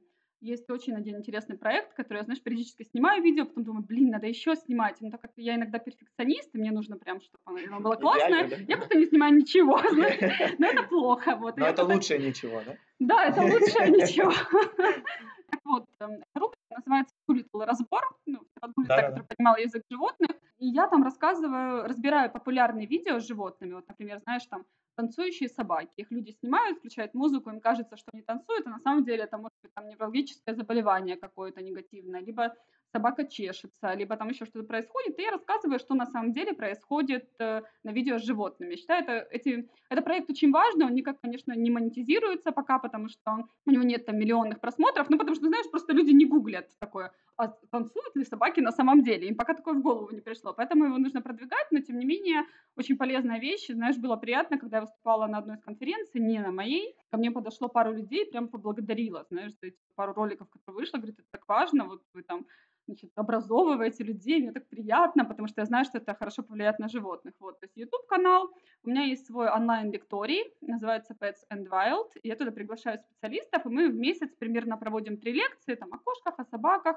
Вот у нас была Жанна Резникова, это очень известный ученый, как раз этолог, и она занимается когнитивной этологией, они изучали, между прочим, ведь рассказала про пчел, они изучали муравьев, как раз как муравьи тоже передают информацию, там, по-моему, лесные муравьи большие, другим муравьям, как пройти лабиринт. То есть первый муравей проходит лабиринт, возвращается, там крутится, объясняет, как пройти лабиринт, они ставят другой лабиринт, то есть чтобы не осталось ни запаха, ничего, но такой же, все находят еду по этому лабиринту. В общем, удивительно. Она рассказывала о интеллекте животных. Ну, это вот основные, наверное, мои проекты. Еще у меня есть проект Animals Speaking Club, то есть там, где мы типа изучаем язык животных, mm-hmm. ну, он связан э, как раз с моей страницей. Круто, много всего, смотри, как и то, и тут, и так, ну, и, принципе, и, и время да, хватает, здорово. Тогда, раз мы, опять же, какую-то сферу информационную затронули, мы уже об этом с тобой говорили, но я думаю, что это правда важно обсудить. Есть куча всяких на Discovery, на Animal Planet, и наверняка где-то российские аналоги есть, когда приходят всякие крутые дядьки или тетки, проблемные семьи с животными, ну, грубо говоря, где животное как-то не так ведет, как все хотят и так далее. И все это решает. Это адекватно, то, что там показывают? Или где-то да, где-то нет, где-то прям вообще кошмар? Есть э, два популярных шоу. Э, первое, знаешь, блин, даже не хочется рекомендовать, если вдруг кто-то не знал, ну ладно. Первое как раз Animal Planet, по-моему, показывали с мужчиной, который приходит и решает все проблемы собак как раз типа доминирования. Ну, типа решает, знаешь, давайте, завалите свою собаку на бок, смотрите, вот как она вас теперь слушается, а собака просто в шоке, там, знаешь, ее повергли в какой-то ужас, не знаю, там, потрепали, и все это выглядит очень красиво. Ты знаешь, я даже когда-то неделю сама его смотрела, когда я только пришла в тему, еще не обучилась ничему. Я нашла первое шоу, думаю, как классно, оно классно сделано, все очень качественно. Я думаю, вот, надо же, какой крутой мужик. Но потом я что-то поняла через неделю, что что-то здесь не так, в общем, уже все изучая. Ну и, конечно, поняла, что это ужас, в общем. Есть э, еще люди, которые копируют его, тоже делают такое шоу невозможно прийти к собаке, у которой проблема три года, и просто тем, что ты начнешь дергать, просто тем, что ты скажешь, ты знаешь, я здесь главный, я решаю, когда ты ко мне подходишь, а когда ты ко мне не подходишь, не решишь проблему. Ну, это глупо, понимаешь? Точно так же, как, не знаю, прийти к психологу, с посттравматическим расстройством. Ну, хотя, э, ладно, тут я не буду сильно залезать, бывают разные методики, да, но, но захотеть, давайте я завтра утром проснусь и начну вообще по-другому себя вести. Давайте за одну сессию, и он себе прямо так решает. Но это невозможно, так психика не работает, понимаешь? Поэтому это просто шоу, истинно. Им нужно шоу, он делает шоу. Но есть еще передача «Моя кошка из ада», который Джексон Galaxy, это, знаешь, такой прикольный мужик с бородой, он, какой-то рокер, такая, да, да, лысый, да, с да, татуировками. Еще Да, да, да, да, да. Приходит к кошкам, вот он адекватный. Он адекватный специалист, он не обижает животных. Э, Еще была передача там о кошках и о собаках, с ним ходила девушка. Вот девушка тоже там собакам не очень везет, знаешь, с этими шоуменами, если честно. тебе на- надо начать снимать На самом деле был опыт. Меня звали на один э, небезызвестный канал вести передачу. Там о животных тоже была передача, тоже ты приходишь домой, что там решаешь. И они несколько раз сказали, что, ну, Виталия, ну вы там сильно там не переживайте, вы не заморачивайтесь. Нам главное, чтобы весело рассказать. Ну, знаешь, то есть им тоже надо было шоу. Я посмотрела пару выпусков, где там были просто решения проблем просто на грани, знаешь, на грани абсурда. Там не обижали животных, но просто то, что рекомендовали, но это, это просто не укладывается в голове. То есть это вообще никак не влияет, знаешь, там, не знаю, идите пофотографируйте свою кошку. Это было решение проблемы, я не вру сейчас абсолютно, да. Какая проблема была? Э, Ну, что-то там, у них, у, них, у, них, у кошки? них были плохие взаимоотношения, в общем, что говорит, мы же знаем, вы своего мужа ревнуете к кошке. Они сказали это девушке. Ну, в общем, как, как шоу, наверное, нормально, но вообще, конечно, ужас. Нам прислали тоже тестовое задание там перед кастингом. Значит, надо было сказать, что морская свинка захватила власть в доме среди двух котов, и из-за этого там коты начали писать.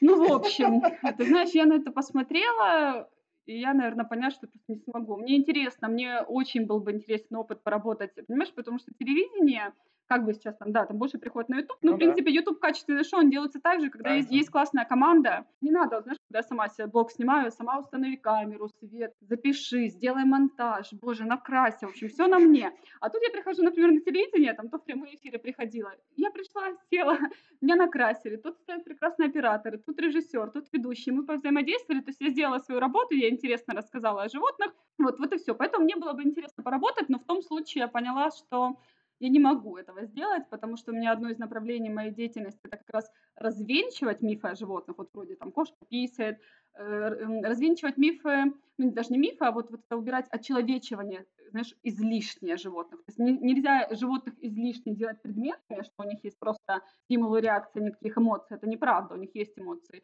Но и нельзя переносить э, полностью все, что есть у человека, на животных, даже месть и все остальное. И поэтому, так как я с этим борюсь, я подумала, что будет в моей жизни, наверное, и другой какой-то проект, предложение. И понимаешь, телевидение еще такая вещь, они же вырежут и смонтируют так, как им будет нужно. То есть ты Ну там да. можешь на площадке говорить, вы смотрите только вот это, значит, я должна сказать, они вырежут, там склеют, ну, У нас не так. у нас, слава богу, не так, да. Вот, мы не на телевидении. Ну, если кто-то захочет что-то адекватное предложить, э, пожалуйста, пишите, я всегда за. А какие советы ты можешь дать вот людям, которые вот только-только решаются взять собаку, кошку, предположим, и с улицы, и не с улицы, и молодую, и не молодую? То есть вот прям на что первое очередное нужно обращать внимание. Мгм. Как сделать так, чтобы вы прям сразу друг друга поняли, чтобы всем было все комфортно? Сначала, до того, как вы еще взяли животное, вам нужно оценить три фактора. Хватит ли у вас временных сил на животное. Если это собака, это прогулки. Если там щенок, до пяти раз в день иногда бывают прогулки. То есть вам нужно пока побыть дома, пока он адаптируется. Минимум два раза в день, там по часу, минимум два с половиной-три часа мы гуляем с собакой время на то, чтобы ей заниматься, да, давать ей какую-то интеллектуальную нагрузку. Это уже и про кошек тоже. То есть хватит ли у вас времени на животное. Дальше хватает ли у вас э, материальных сил на животное корма, лежаки, э, ветеринары. Э, ветеринарное обслуживание сейчас это вообще очень дорого. Вот знаешь, у кого нет животного, если серьезно, если вы сталкиваетесь с какой-то проблемой, а вы уже привыкли к своему животному, ему нужна дорогостоящая операция. Я таких несколько оплачивала как раз своей прошлой собаке, и там, понятно, не стоит вопрос, то есть ты будешь, да, за нее платить или не будешь. Естественно, мы платим, потому что я ее люблю. И вот я думаю, что, знаешь, есть же люди, например, у которых может не хватить денег, это ужас просто. Даже не относительно животного. Я не представляю, насколько это больно э, не суметь спасти свое животное, которое тебе, по сути, как родной уже там человек, да? Ну да. То есть э, это больно, поэтому рассчитайте заранее, вы вообще потянете, если что, затраты. И третий важный момент – это хватает ли у вас моральных сил, то есть временные, материальные и моральные. Моральные силы – это, опять же, понять, что когда вы возьмете щенка, он будет сначала писать, может, не на пеленку, и котенок то же самое. Там он сегодня пойдет лоток, а завтра, может быть, нет. Э, он начнет вам грызть диван. Он там может что-то ночью там плакать. То есть у вас хватит сейчас, вы в ресурсе, чтобы понять, ага, я понимаю. Или даже если это взрослая собака, понимаешь, ты взял взрослую собаку, она может рисовать там из приюта, не из приюта, грызть твой диван, а вдруг у нее будет тревога. Ты готов, если что, заниматься, позвать специалиста, выдохнуть, да, спрятать свои кроссовки там подальше, простить сожранные одни кроссовки. Готов ли? Если на все ответ да, если вот тогда берите, начинайте выстраивать уже отношения. Наверное, если просто сказать это в паре советов, это не слушать вот эти все бредни про доминирование и прочее, обращаться к нормальным специалистам. Есть прекрасный сайт, называется «Школа прикладной этологии». Я его прям советую всем. Э, он, это как раз эм, Софья Баскина, которая говорила, этолога, сайт, и он наполнен просто статьями настолько ценными, которые обычно там эту информацию только продают в курсах, знаешь, пишут там в дорогих книгах. Это серьезно, то есть я прям рекомендую. И там разделы, есть раздел «Гид о щенке». Вот у вас как появился щенок, прям идите, читайте все, там, не знаю, там еще курсы есть, потому что это адекватная информация, которая поможет вам понять, как наладить взаимоотношения со своими животными. Вот. Поэтому, когда вы проверили все эти факторы, если у вас хватит моральных сил, все у вас будет хорошо. То есть дайте, еще очень важно дать, э, если поговорим про собак, дать собаке привыкнуть. У собаки по отношению к человеку вырабатывается привязанность. И привязанность — это не просто такое красивое абстрактное слово «я привязан к ней», да, или «он привязан ко мне». Привязанность обуславливается окситоцином. Вот как у родителей привязанность к ребенку, у матери привязанность к ребенку, у ребенка привязанность к матери, это тоже все на окситоцине. Когда мы любим человека, это тоже там параллельно другим всяким гормонам, которые в голову нам бьют, тоже окситоцин, вот эта близость. И чтобы у животного, у собаки в частности, выработалась к вам привязанность, нужно хотя бы 2-3 недели. Я к тому, что, знаешь, вот у нас в голове, например, есть образ собаки. Я прихожу домой, а она такая бежит, меня встречает. А вы можете прийти домой, а она не бежит. Потому что, знаешь, например, приютская собака, она пока не может еще адаптироваться, знаешь, она немножко в стрессе она не знает, выбегать к вам или нет. У меня просто был такой случай в практике, когда я консультировала женщину, у нее недавно умер лабрадор, говорит, я так скучаю. Ну, и то есть я понимаю, у нее, знаешь, схоже, как у меня потом было с моей собакой, прям идеально, у них была семейная собака. И мы разговаривали на тему того, то есть как организовать быт, чтобы собака, а она брала взрослую, типа ему там было два года, по-моему, такой, знаешь, озорной парень, дворняга, большой, такой красивый, из фонда там тоже. И она говорит, как сделать так, в общем, чтобы он нормально с детьми общался, потому что был очень маленький ребенок, и мы на эту тему говорили, но потом она, по-моему, его вернула что-то, знаешь, дней через 10, потому что она говорит, вот как раз, что он ее не встречал так, как встречал ее лабрадор, он общается не так, как встречал лабрадор. И это еще очень важно, знаешь, когда человек теряет собаку, очень, это очень больно. Иногда хочется заменить тем же. А нам нужно понимать, что другая собака не сможет быть такой собакой. И если мы изначально на нее навесили свои ожидания, там, по характеру, как она должна нас встречать, как она должна делать, вот это тоже может все нарушить. И поэтому э, иногда, если, знаешь, у меня тоже был клиент, в общем, у него был боксер, умер, и он взял другого боксера, и другой боксер не вел себя так, как первый боксер. Ему было еще тяжело это понять, потому что это еще точно такая же порода, mm-hmm. понимаешь? Не навешивать сильно ожиданий, но при этом, когда вы берете собаку, вообще понять, чего вы ожидаете от собаки.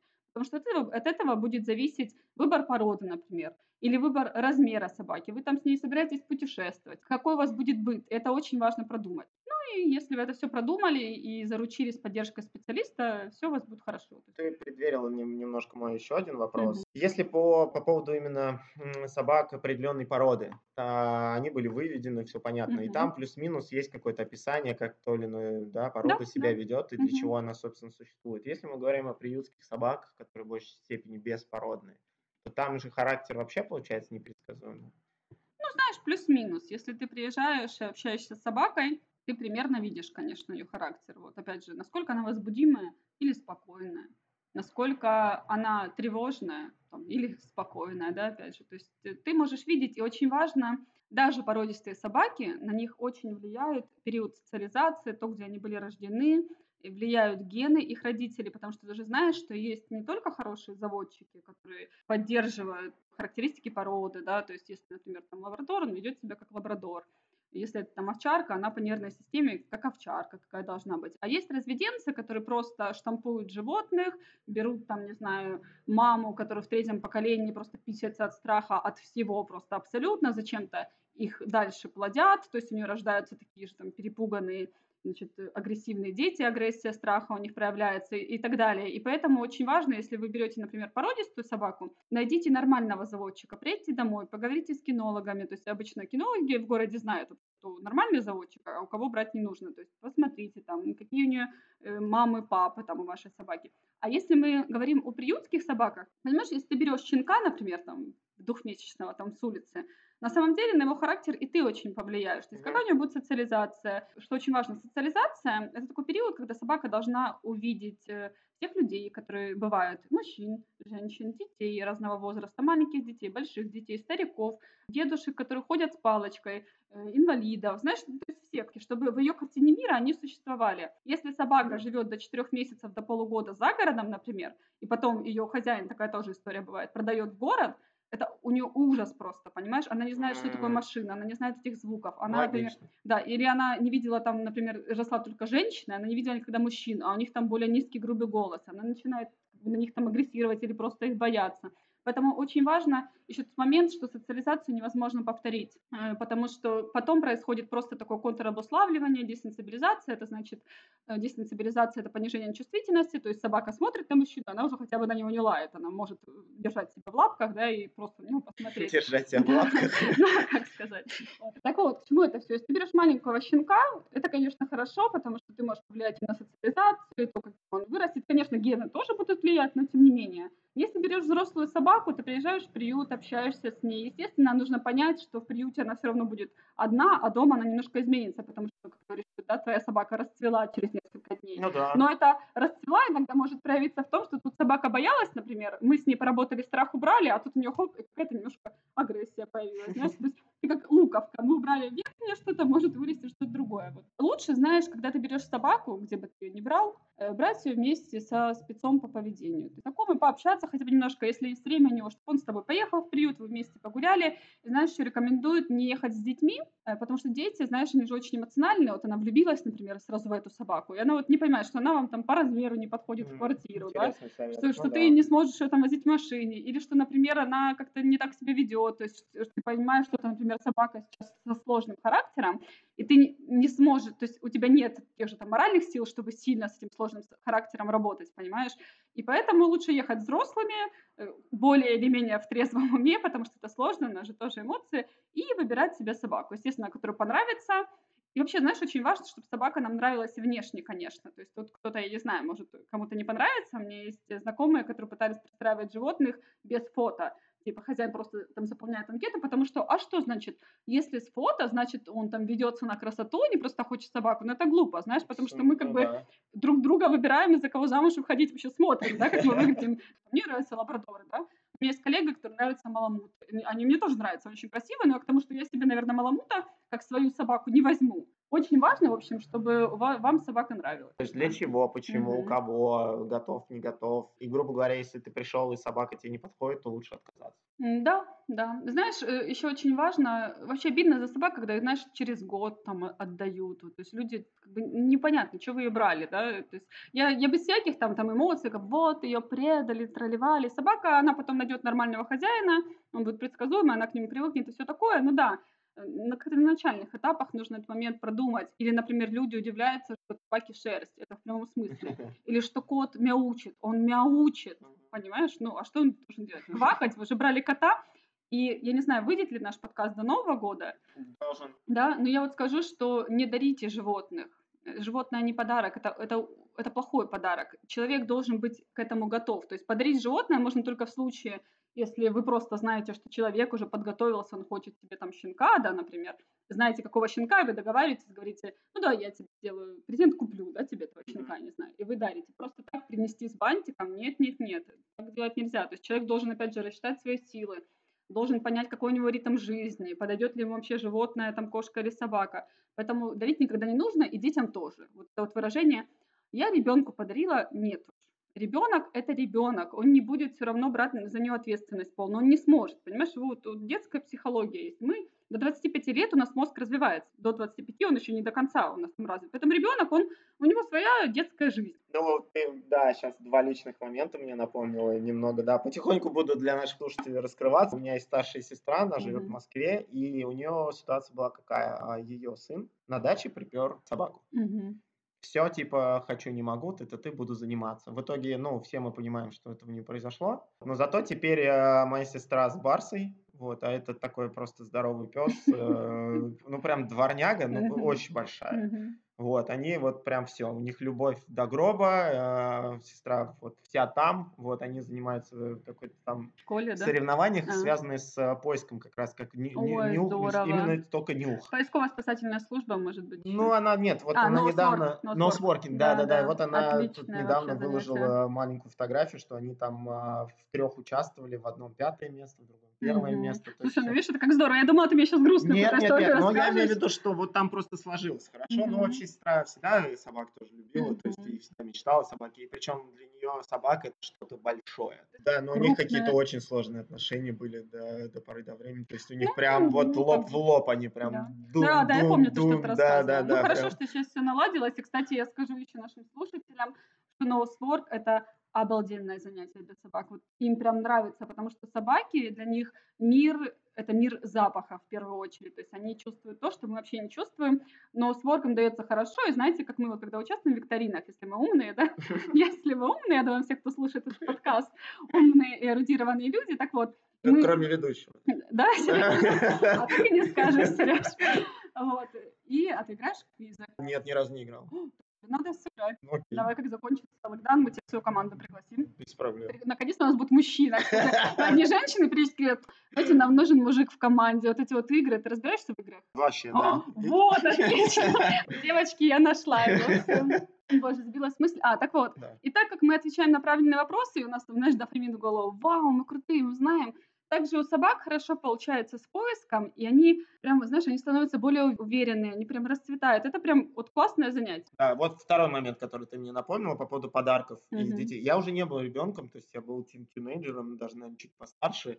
Мне приперли джунгарского хомяка. Утибо зимой. Да, я тоже думал утибо зимой. Там вообще не утибо зимой ни разу. Это какой-то дьявол воплоти, потому что Короче, как мы с ним в первый же раз познакомились, да, я его назвал Jungle, ну, мне показалось, что Хома это избитая тема. Да, да, да, только один фиг его все называли Хома, хомяк, Хома. Я говорю, это Jungle, Хома, Хома, Хома. Я, короче, потом сдался, окей, будешь Хома, мне уже все, уже устал. И вот там вообще не сложилось. Угу. То есть он мне прокусывал губу, он на этой губе висел, угу. он мне прокусывал пальцы. То есть, короче, я его клетку менял в трех кожаных перчатках. Ой, боже. Чтобы у меня никакой агрессии не возникало. В общем, не, он дожил до своего, вот, ну, они же очень мало живут. Да, они мало Да, но... Ты выдохнул, да?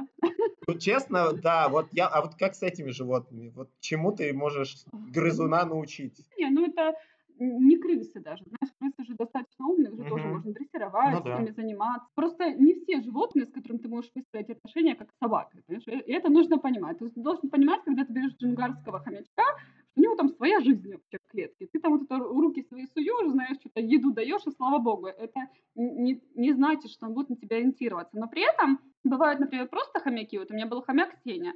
Боже, это идеальный хомяк. Потому что у меня тогда была кошка, мы его взяли, они были одного окраса с ней, такого пепельного. Он гулял по нашей квартире. Воровал из миски кошки какую-то еду, защики, там, знаешь, засовывал. В общем, сейчас я, конечно, думаю, боже, ему же нельзя было это еду. Ну ладно.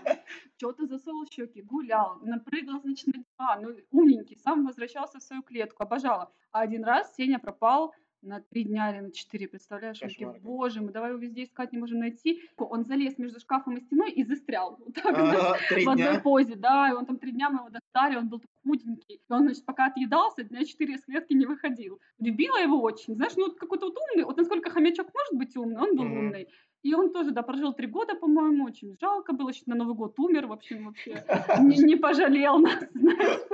Вот, это был хороший. Поговорили о собаках, о том, что как с собаками, а что с кошками. Вот э, влюбился в кошана, не знаю, ну чаще всего кошек, кстати, берут э, На Кипре уж точно. с да, с улицы. ну, предположим, на Кипре. Вот понравилось, все, домой припер, что с ней делать? Значит, э, купить лоток с наполнителем. Э, Наполнитель лучше брать мягкий, который, если кошка жила на улице, который будет ближе к природному субстрату. Природный субстрат это песок, земля, и поэтому, чтобы для нее было привычно. Обычно, честно говоря, кошки очень быстро с, ним- с этим справляются. Они видят, где место, в котором можно порыть, сходить в туалет, начинают ходить в туалет.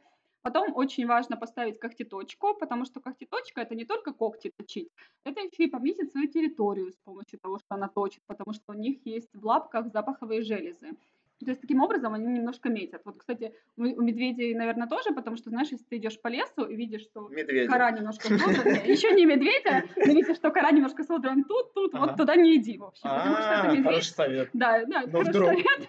Надеюсь, кому-то спасет жизнь когда-то. Вот. лучше туда не идти. Вот. И очень важно для кошек сделать так называемые вторые этажи. Кошки это животные, которые живут на вторых этажах. Поставить эти игровые центры или сделать полочки, чтобы она могла по ним прыгать. Дать какой-то обзор в окно, например, чтобы она смотрела. То есть для кошек очень важно, чтобы у нее было место, куда она может запрыгнуть. Вот они часто, знаешь, что холодильник запрыгивают. Им нравится сверху. Это их природная такая потребность. Поэтому нужно ей это обеспечить. Плюс обязательно игрушки разные. Удочки со всякими перышками им нравятся, кому-то мячики подходят, кому-то еще что-то. Ну, вот это, в принципе, основное. И дать ей, конечно, адаптироваться, потому что некоторые кошки, они адаптируются не так быстро, как собаки, опять же, потому что не сразу ориентированы на человека. Дать ей немножко привыкнуть, да и все, и все будет нормально. Хоро- Хорошо кормить, любить. Следующий вопрос. Мифы, связанные с мистикой животных. Все это чушь собачья, да? Слушай, ну знаешь, я как бы не экстрасенс, Ага. Не знаю, знаешь, это вот тебе надо спросить у победителей битвы экстрасенсов. Я, конечно, шучу, потому что это сплошной обман, это передача, это вообще кошмары, не идите к ним, не несите свои деньги.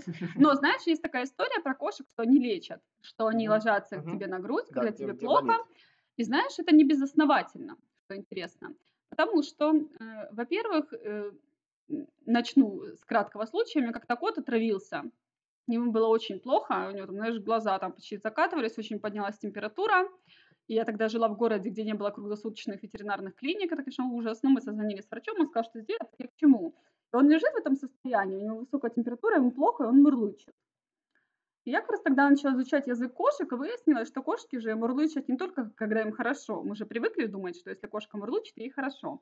Но они мурлычат, когда им плохо. А есть такое правило, что животное вообще-то, когда им плохо, не будет делать чего-то, что еще тратит его энергию и что не приносит какого-то результата. То есть зачем ему там что-то делать, да, если это не поможет ему выжить. Так вот, это мурлыканье, у него такая частота, вообще частота, в общем, мурлыканья такая же, как частота терапевтического обезболивания, она совпадает. И были интересные такие эксперименты, значит, ставили кролика, у него там что-то голень какая-то была, по-моему, переломана, ставили на такую платформу, и она вибрировала с разной частотой. И они как раз еще нашли ту частоту, которая, вибрация от которой помогает быстрее э, костям зарастать. Ну, вот, то есть вот такая частота, и туда же тоже входит мурлыканье. И то есть кошка таким образом делает себе полегче. И нужно еще понимать, что от мурлыкания выделяются эндорфины. Ты же знаешь, что, например, эндорфины, вот мы привыкли, что это гормон, о, когда классно, да?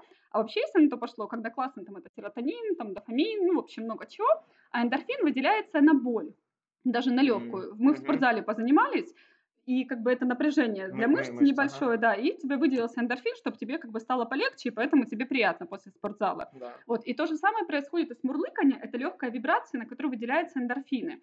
Так вот, если это действует на кошек, есть основания полагать, что это действует на людей. Она подходит, ложится на вас, мурлычет, вы получаете эти вибрации там терапевтического обезболивания, плюс звук еще довольно приятный, да, да, да этого мурлыка необычного. Вот. И она ложится, и, значит, нам становится спокойнее, действительно немного лучше, и, видимо, у нас немножко больше выделяется эндорфинов. Но что важно, насколько кошка это делает осознанно, знаешь, как говорят, вот она идет нас лечить. А на самом деле, просто когда мы тепленькие, знаешь, лежим с температурой 38,6, она такая, хм, тепленький человек, и ложится, потому что кошки на батареях часто лежат еще где-то. То есть она просто еще может идти на тепло. Намеренно ли или не намеренно, действительно, немножечко кошки могут нам помогать. Э, Круто. А вообще вот эта наука, она куда сейчас движется? То есть есть ли какие-то светилы, куда это все идет? Или я понимаю, что там изучать еще просто, да, да. просто, просто гигантской даже. Ну, не, не знаю, наверное, никогда не изучится до конца все это. Вот. Куда-то она вообще движется. Вообще, мы да. переводчик собачьего и кошачьего получим когда-нибудь? Я думаю, пока, знаешь, э, нет, наверное, такой прям стопроцентный, наверное, мы не получим, потому что нужно всегда смотреть в контексте. Потому что и звук нужно смотреть в контексте. И, например, знаешь, вот собака, знаешь, скажи, Сереж, что значит, если, если собака виляет хвостом? Но это что угодно может значить. Ну что, например? Ну, что она либо довольна, либо недовольна. Видишь, какой ты молодец. Говоришь, что не знаешь. Это значит, что э, она эмоционально возбуждена. И иногда думаешь, что собака виляет хвостом, знаешь, такое есть выражение. Если собака виляет хвостом и лает, то какой части собаки верить? Задней или передней?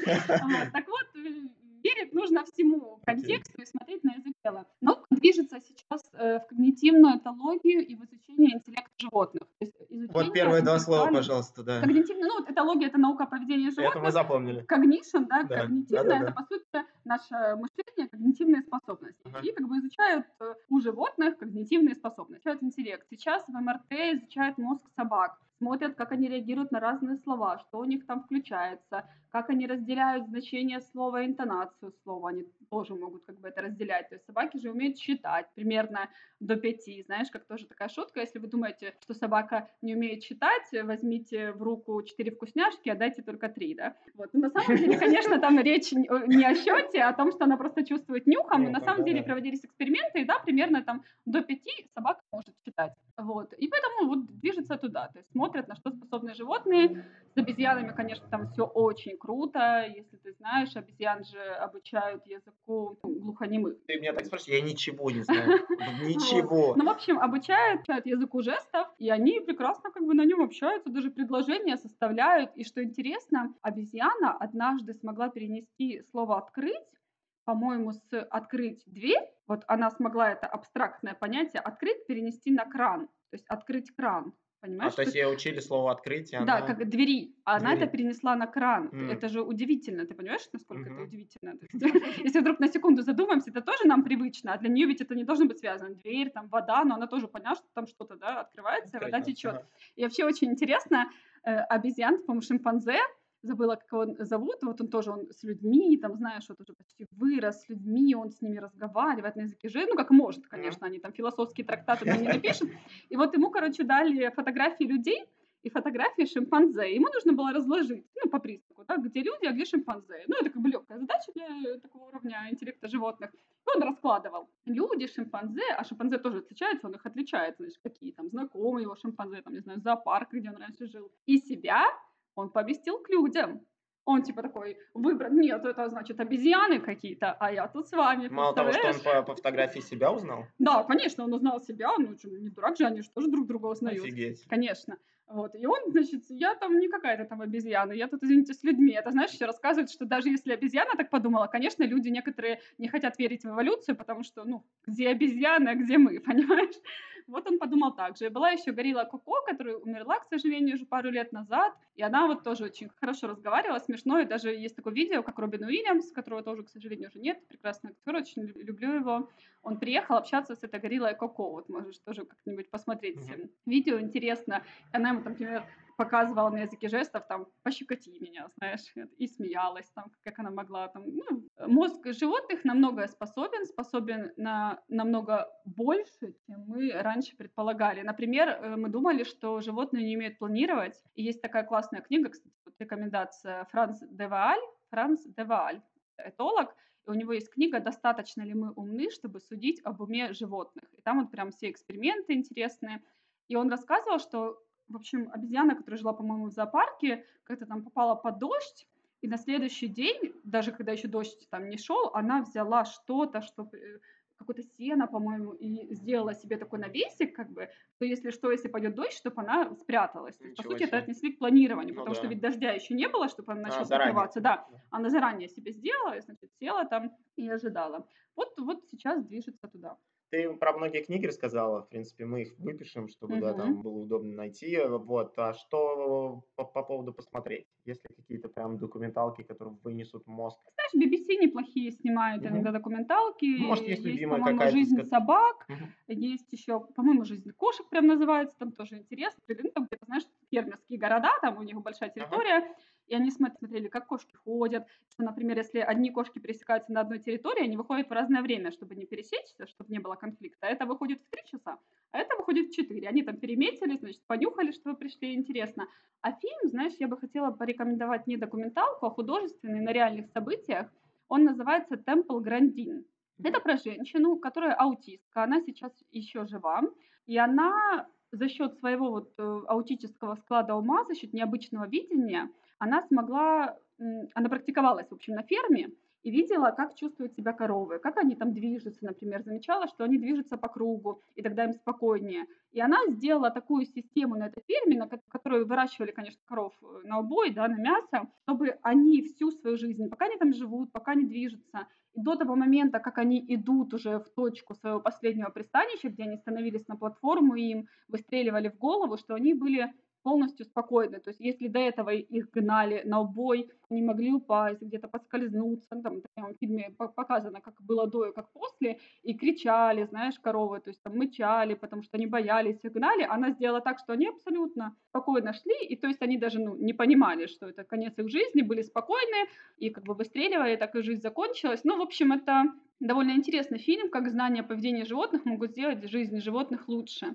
Потому что Но это сказать, не тяжело что... смотреть? Нет, потому что там не показывают никакого, ну, mm-hmm. то есть, как само там убийство этого всего в красках не показывают. Там больше фильм о ней и о том, какой вклад она смогла при- привнести для животных, потому что, понимаешь, сейчас... Но ты в любом случае корову съешь. Да-да, я же говорю, то есть сейчас думать, что нет, давайте просто закроем все фермы, это утопия, понимаешь? Mm-hmm. То есть можно, конечно, думать, и хорошо, что и зоозащитники очень адекватные, которые принимают там хорошие законы. Например, меховая промышленность, вот в ней точно нет нужды, понимаешь? То есть сейчас уже столько одежды, Согласен. даже полярники не ходят в шубах. Ну, там, достаток. Да, и, и вот это достаток. Это уже как-то странно смотрится. Согласен. Женщина, у которой идет, у нее в пол шуба, моя собака раньше думала, что медведь, знаешь, мы когда идем, причем это было так смешно, мы идем зимой, метель какая-то, и она идет через дорогу, и у нее, знаешь, шапка черная такая, и шуба черная, и сама женщина очень крупная. Меня собака начала мне лаять, она на людей не лаяла.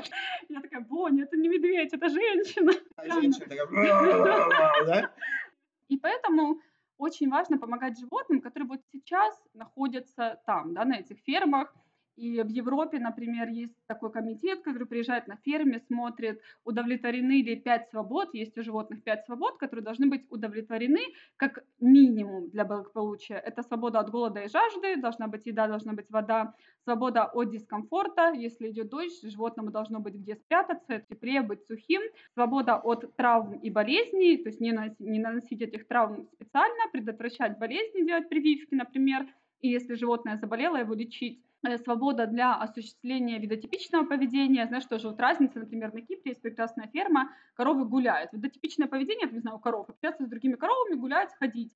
А есть коровы, которые где-то там стоят просто в стойле всю свою жизнь, понимаешь, не видят там ни солнца, ничего, не общаются с другими. Это, конечно, мучение. И тех, и тех коров убьют но какая у них была жизнь, знаешь, как мы.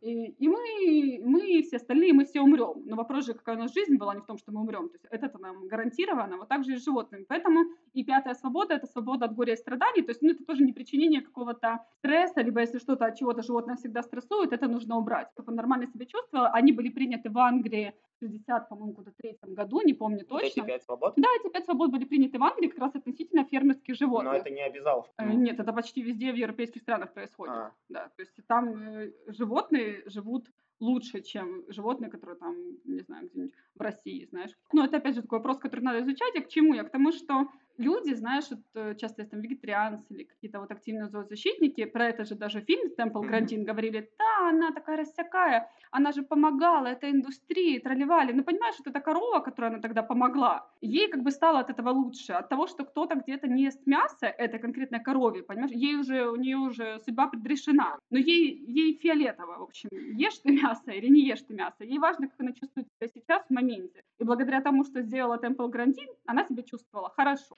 А, Наверное, это немного личный вопрос. Мы уже, кстати, прилично наговорили. э, Не знаю, если ты устала давить знать, вот, будем закругляться, но не могу не спросить об одном таком моменте, наверное, очень немного личном, если захочешь говори, если не захочешь нет. Ты была вегетарианцем 10 лет. Да, я вегетарианка 10 лет была. Я не знаю ни одного человека, который бы вернулся потом обратно. А сколько они уже? Ну, вообще, я знаю вегетарианцы, они вегетарианцы. То есть вот, вот они такие. Они, возможно, ели до этого, сейчас не едят. Я не знаю, вернутся ли они обратно или нет, но ты вот первый, да, человек. в Да, серьезно, я знаю многих, кто возвращались, то опять. Почему да. такое происходит? Я к обоим лагерям отношусь Мгм. классно, но просто интересно, почему можно вернуться Ты знаешь, для меня это был на самом деле сложный момент, то есть у меня не было такого, что я просто такая, «М, хочется мяса. Я вообще планировала, думаю, я еще веганом стану. Я знаю, что человек, я все стараюсь изучить глубоко. То есть не просто там, а, да, сказали, и там на веру что-то принять, какие-то лозунги. Я прям смотрю исследования, еще что-то, смотрю на людей, которые так питаются, как они выглядят, как они себя чувствуют. Ну, по-разному, на самом деле, зависит от того, как ты организуешь питание. И у меня просто были определенные проблемы со здоровьем, и я подумала, что это, может, могло бы быть, конечно, связано с тем, потому что тот же там B12,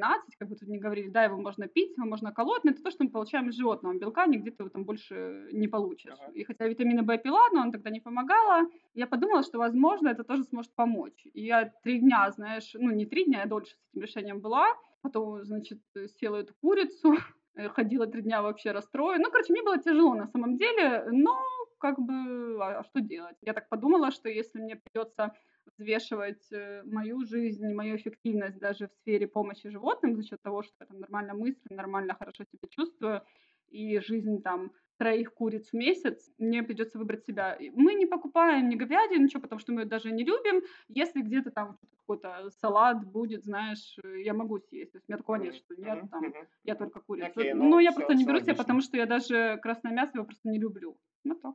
Ну, вот так. Окей, так окей, ну получилось. к- круто. Ну, давай закругляться Давай. моим, да, любимым блогом. Первый момент. Спрашивай меня, что хочешь. Это вот такой у тебя есть возможность. Любой вопрос абсолютно, вплоть до того, какого цвета у меня носки, я не знаю, Мгм. что хочешь. Хорошо. Я хочу спросить, э, как ты видишь развитие своего подкаста? Хотел бы ты потом пригласить, может, кого-то из знаменитостей, если да, то кого? И видишь ли ты его как способ монетизации? Ну, то есть будешь ли ты его монетизировать? Э, Ну, окей, буду честно отвечать. Я не против того, чтобы он приносил деньги. Вот, но на данный момент я понимаю, что если он и будет приносить деньги, то я бы в него и вкладывался. То есть было бы классно это все развить до еще круче звука. Потом еще круче видео. А многие, кто уже приходил в гости, говорят, а что ты паришься? Поставь телефон Ну, и типа и записывай. Вот. Я почему-то так не хочу. Возможно, я идиот вот в этом смысле. Мне хочется, чтобы это было сразу классненько. То есть хороший стол, я не знаю, хороший свет, то есть и так далее. Мгм. Вот, пока эта история вот такая больше, ну, семейная, такая вот простая. Мне бы хотелось, да, на этом что-то зарабатывать, вот. Есть Patreon, там только один мой друг сейчас. Вот, Мгм. это все я тебе честно говорю, как есть. Вот, э, наверное, надо больше туда какого-то контента пихать. Возможно, но э, идея изначально такая, что я отталкиваюсь от человека, который... Мгм. То есть мне, я могу общаться, и мне бы хотелось общаться абсолютно с любым человеком. Мне правда не важно, сколько у него подписчиков, звезда он или не звезда. А если о каждом человеку есть что сказать, Нет, я с тобой в этом плане вот, согласна, поэтому, процентов. да, ну, по- понятное дело, что сейчас пока выбираю из того, кого я относительно могу на Инстаграме, или Мгм. кого мне посоветовали, или так, так, вот, но я не против, э, да кто угодно, приходите все, А скажи, есть вот скажи, вот если, например, ты бы мог пригласить двух людей, которые сто процентов бы к тебе пришли, ну вот сто процентов, вот кого бы ты пригласил? Вот, возможно, из людей, с которыми тебе прям очень хотел бы пообщаться, кто-то... Ну, я не люблю слово кумир вообще, у меня никогда нет. Знаешь, прям хороший кем ты вопрос. восхищаешься, и ты бы хотел вопрос, поглубже его узнать как вопрос. человека Вот просто. уже не первый раз говорю о том, что я очень надеюсь, что придет Анастасия сюда. Это человек, которого я первый здесь увидел на телевидении, который мне объяснил, что Кипр это не скучное место, а здесь куча всего происходит, просто надо правильно искать. Мгм.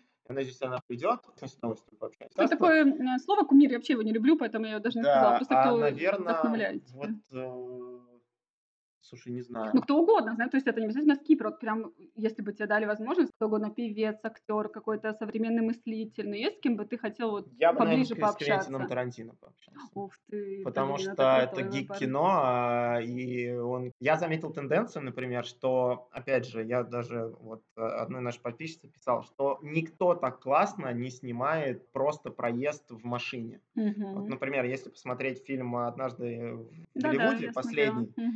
Там снято тупо ровно посередине, как они едут в тачке. э, Вот они просто едут по городу, и а, тебя весь пролет проезда не, не снят ни сбоку, ни сверху, ничего, просто внутри машины. Вот. Короче, я потом замечаю, что половина начинают плюс-минус так же делать. То есть, когда Мгм. просто статичная камера в машине, она едет, и это очень круто выглядит. Когда ты начинаешь разбираться, откуда берет это, вот все, оказывается, это уже было снято миллион лет назад другим чуваком. Он просто это смотрел, запомнил, сделал и вернул. Да. Это же надо И уметь еще, знаешь, подать все равно все когда-то, может, было снято. да, и мне этого вот нужен э, талант его фильмы этим и нравятся. И по сути, когда ты смотришь, там трэш трешаком. То есть он берет и делает что-то современно для меня, опять же, офигенно культовое, крутое, из, по сути, из шлака какого-то, потому что, он, ну, как он всем говорил, он тоже работал, вот с чего мы начинали в видеосалоне, и Мгм. смотрел все подряд.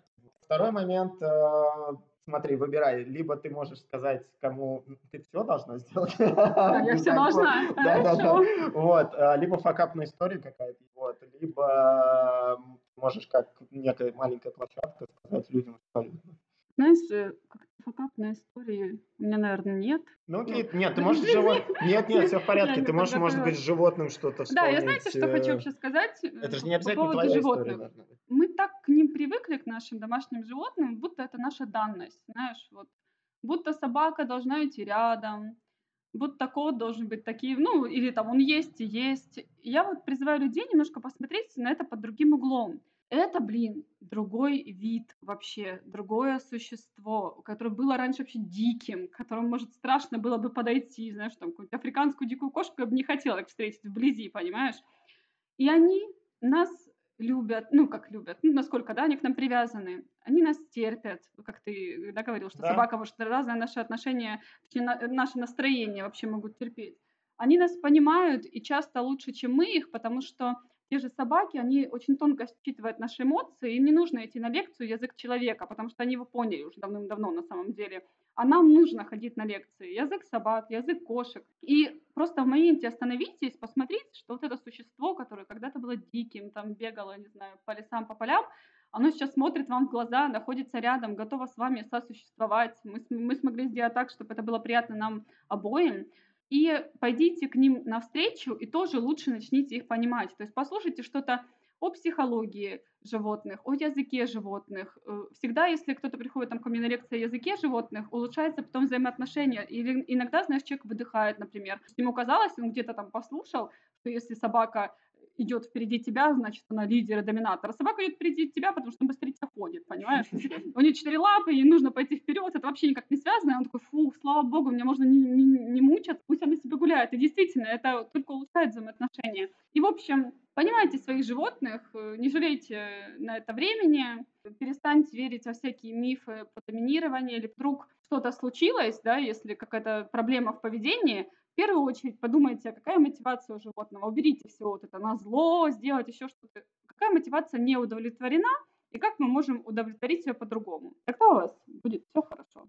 Очень крутой взаимопонимание. посыл. Здорово. Окей. А, факапной истории у нас не будет. Расскажу просто смешную. Давай. Давай вот так вот рокернем немножко. Мгм. Обожаю эту историю. В принципе, ну, все, кто друзья, наверное, ее мои много раз слышали. Вот, но все равно, все равно расскажу. Короче, в, в в молодости, когда у всех было такое полуподъедное детство, все веселились как могли, не знаю, было ли у тебя такое или нет. Конечно. Вот. Зимой особенно. А Вот, где еще да, гулять, да, да. в подъезде? Вот, мы что-то там, значит, выпивали, выпивали, выпивали. Один мой друг, он а, уже изначально был заряжен на, на то, что вечер будет у него великолепный. То есть он сказал, что я буду пить по-македонски, то есть э, вы будете пить одну рюмку, а я буду две. С двух рук. По-македонски. Да, по-македонски. Но это типа отсылка к тому, что македонцы э, с двумя мечами дрались. Мгм.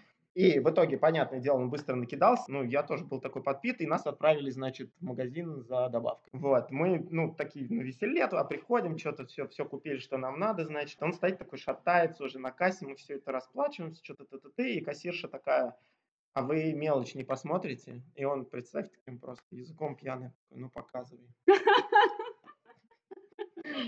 Вот, вот такая вот история. Что, в конце мы всегда советуем какую-то музыку, есть что-то посоветовать, не обязательно связанное с животным. Да, да, даже связанное с животным, даже тяжело какую-то музыку посоветовать.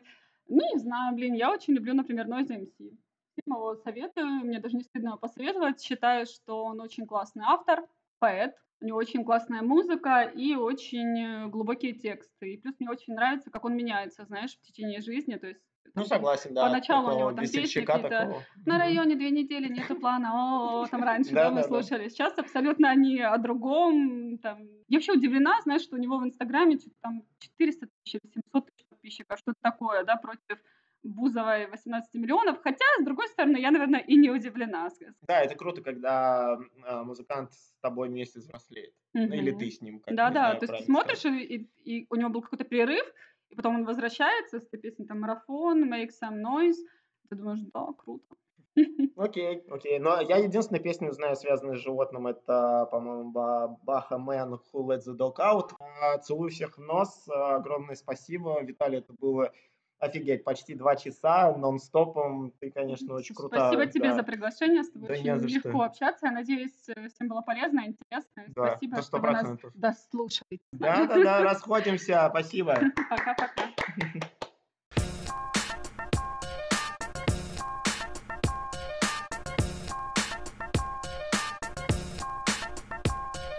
Что бы тебя еще спросить? Надо сейчас подумать.